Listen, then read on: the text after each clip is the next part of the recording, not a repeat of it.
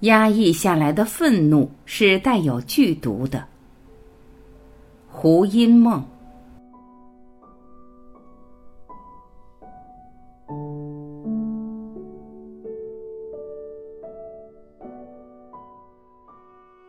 从生理的层次来看，如果我们长时间的怀抱着未解决的愤怒，我们的身体就无法有效的发挥排毒功能。最后，这些累积的情绪一定会导致身体的疲惫，然后就会形成恶性循环式的抑郁和沮丧。可以说，压抑下来的愤怒是带有剧毒的。虽然在最深的层次上，情绪如同所有的现象一样，并没有不变的实质性，但这些如幻的情绪一向是所有烦恼的源头，因此必须当真的研究探索一番。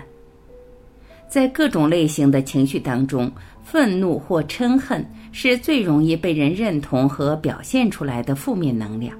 它也经常被政客利用来制造同仇敌忾的向心力，继而为整体社会带来了破坏性的灾难。愤怒之所以会被人认同，原因之一就在于它是情绪当中最强而有力的。由于原生家庭、学校及社会所强调的教育大多奠基于完美主义、优胜劣汰及逞强好胜之上。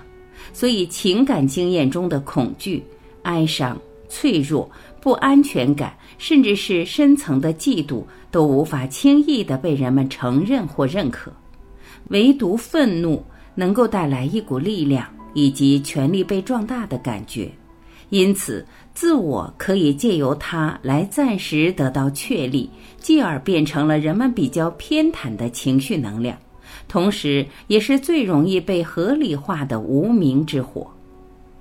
然而，愤怒的真相究竟是什么？愤怒只是单纯的暴力展现，还是各种另有隐情？根据心理治疗上的观察，其实愤怒永远和期望落空有关。如果我们所期待的同理、支持、爱，和谐的交流，或是任何一种欲求得不到立即的正向响应，日积月累就会形成愤怒，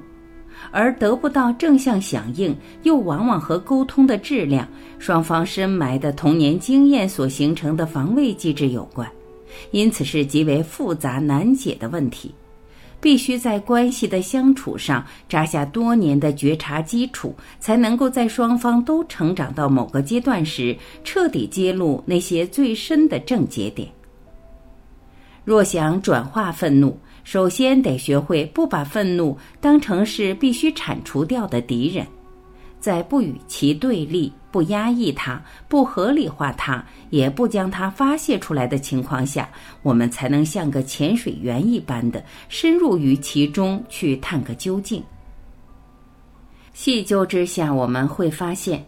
愤怒底端永远埋藏着早期压抑下来的恐惧，而这些恐惧能量多半存留在海底轮与脐轮，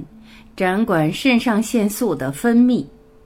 从比较精微的层次来看，用言语或行为来宣泄愤怒，其实是一种逃避反应，因为不愿意面对或承认内心深处的恐惧，也不知道该怎么去跟威胁性极高的恐惧共处，所以我们立即将其转成了愤怒的言语和行为。记忆中的童年，父亲总是被母亲一针见血的批评所激怒。因此，面子问题一向是横梗在他们之间的最大障碍。我小的时候总是向着父亲，对母亲的说话方式非常反感。等到我自己进入两性关系之后，才明白，母亲那时必定是意识到了父亲的情绪封闭性底端的恐惧，但不幸的是，他把自己对爱的需求否定掉了。他不能承认自己需要父亲的爱。而只是一味的要求父亲提供他更多的金钱保障，所以一生都错置了追求的方向。如果他当时能学会面对不被爱的那份恐惧感，伴侣总是沉默寡言，一定会令我们感觉不被爱，并且沉住气去经验体内的恐惧能量，或许就能发展出一种内在的空间来面对伴侣的恐惧。如此一来，说话的语气自然会柔软些，态度之中也比较能带着同理和体恤。反过来看。父亲如果能洞察到面子问题底端的恐惧与自卑，而不把面子的需求那么当真，便可能以伸缩自如的幽默感来面对母亲的金钱焦虑，甚至能体认到他真正渴求的并不是金钱，而是爱。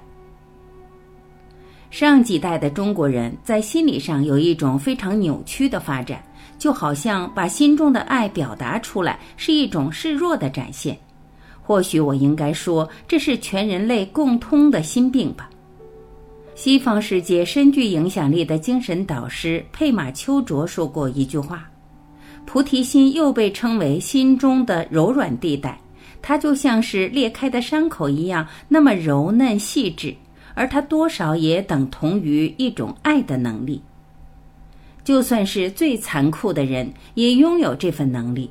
然而，只有克服了害怕受伤的恐惧，才能够掀开早已结痂的硬壳，让里面的新鲜肉芽展露出来。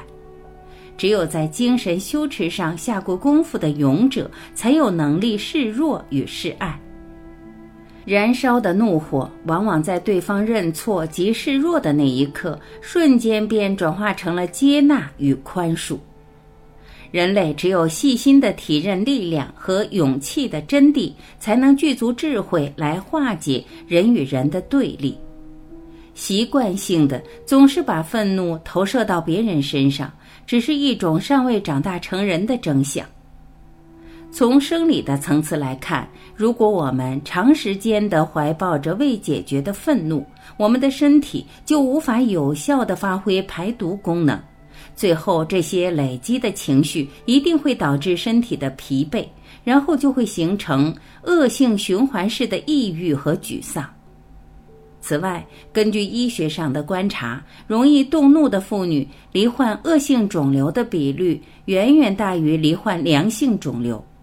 而没有得过癌症的妇女，往往发了一阵子脾气之后，很快的就彻底放松了。因此，我们可以得出一个结论。压抑下来的愤怒是带有剧毒的。今日的医学已经证实，每一种疾病或多或少都受到情绪的左右，愤怒是其中最容易被合理化的负面情绪。总括的来说，转化愤怒的方式就是先试着去安住在身体上出现的那股灼热感与反胃感。然后去接纳心理上的那些被伤害的感受，以及对这些感受的排拒心态，并试着觉察底层最深的恐惧，让它穿透自我防卫的外壳。最终，我们一定会出现一种洞见：原来那么强烈的情绪也没有任何不变的实质性。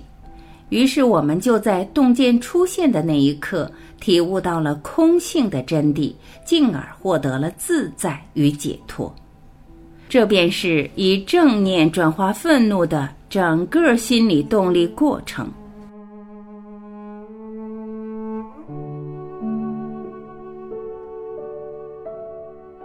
感谢聆听，我是晚琪，我们明天再会。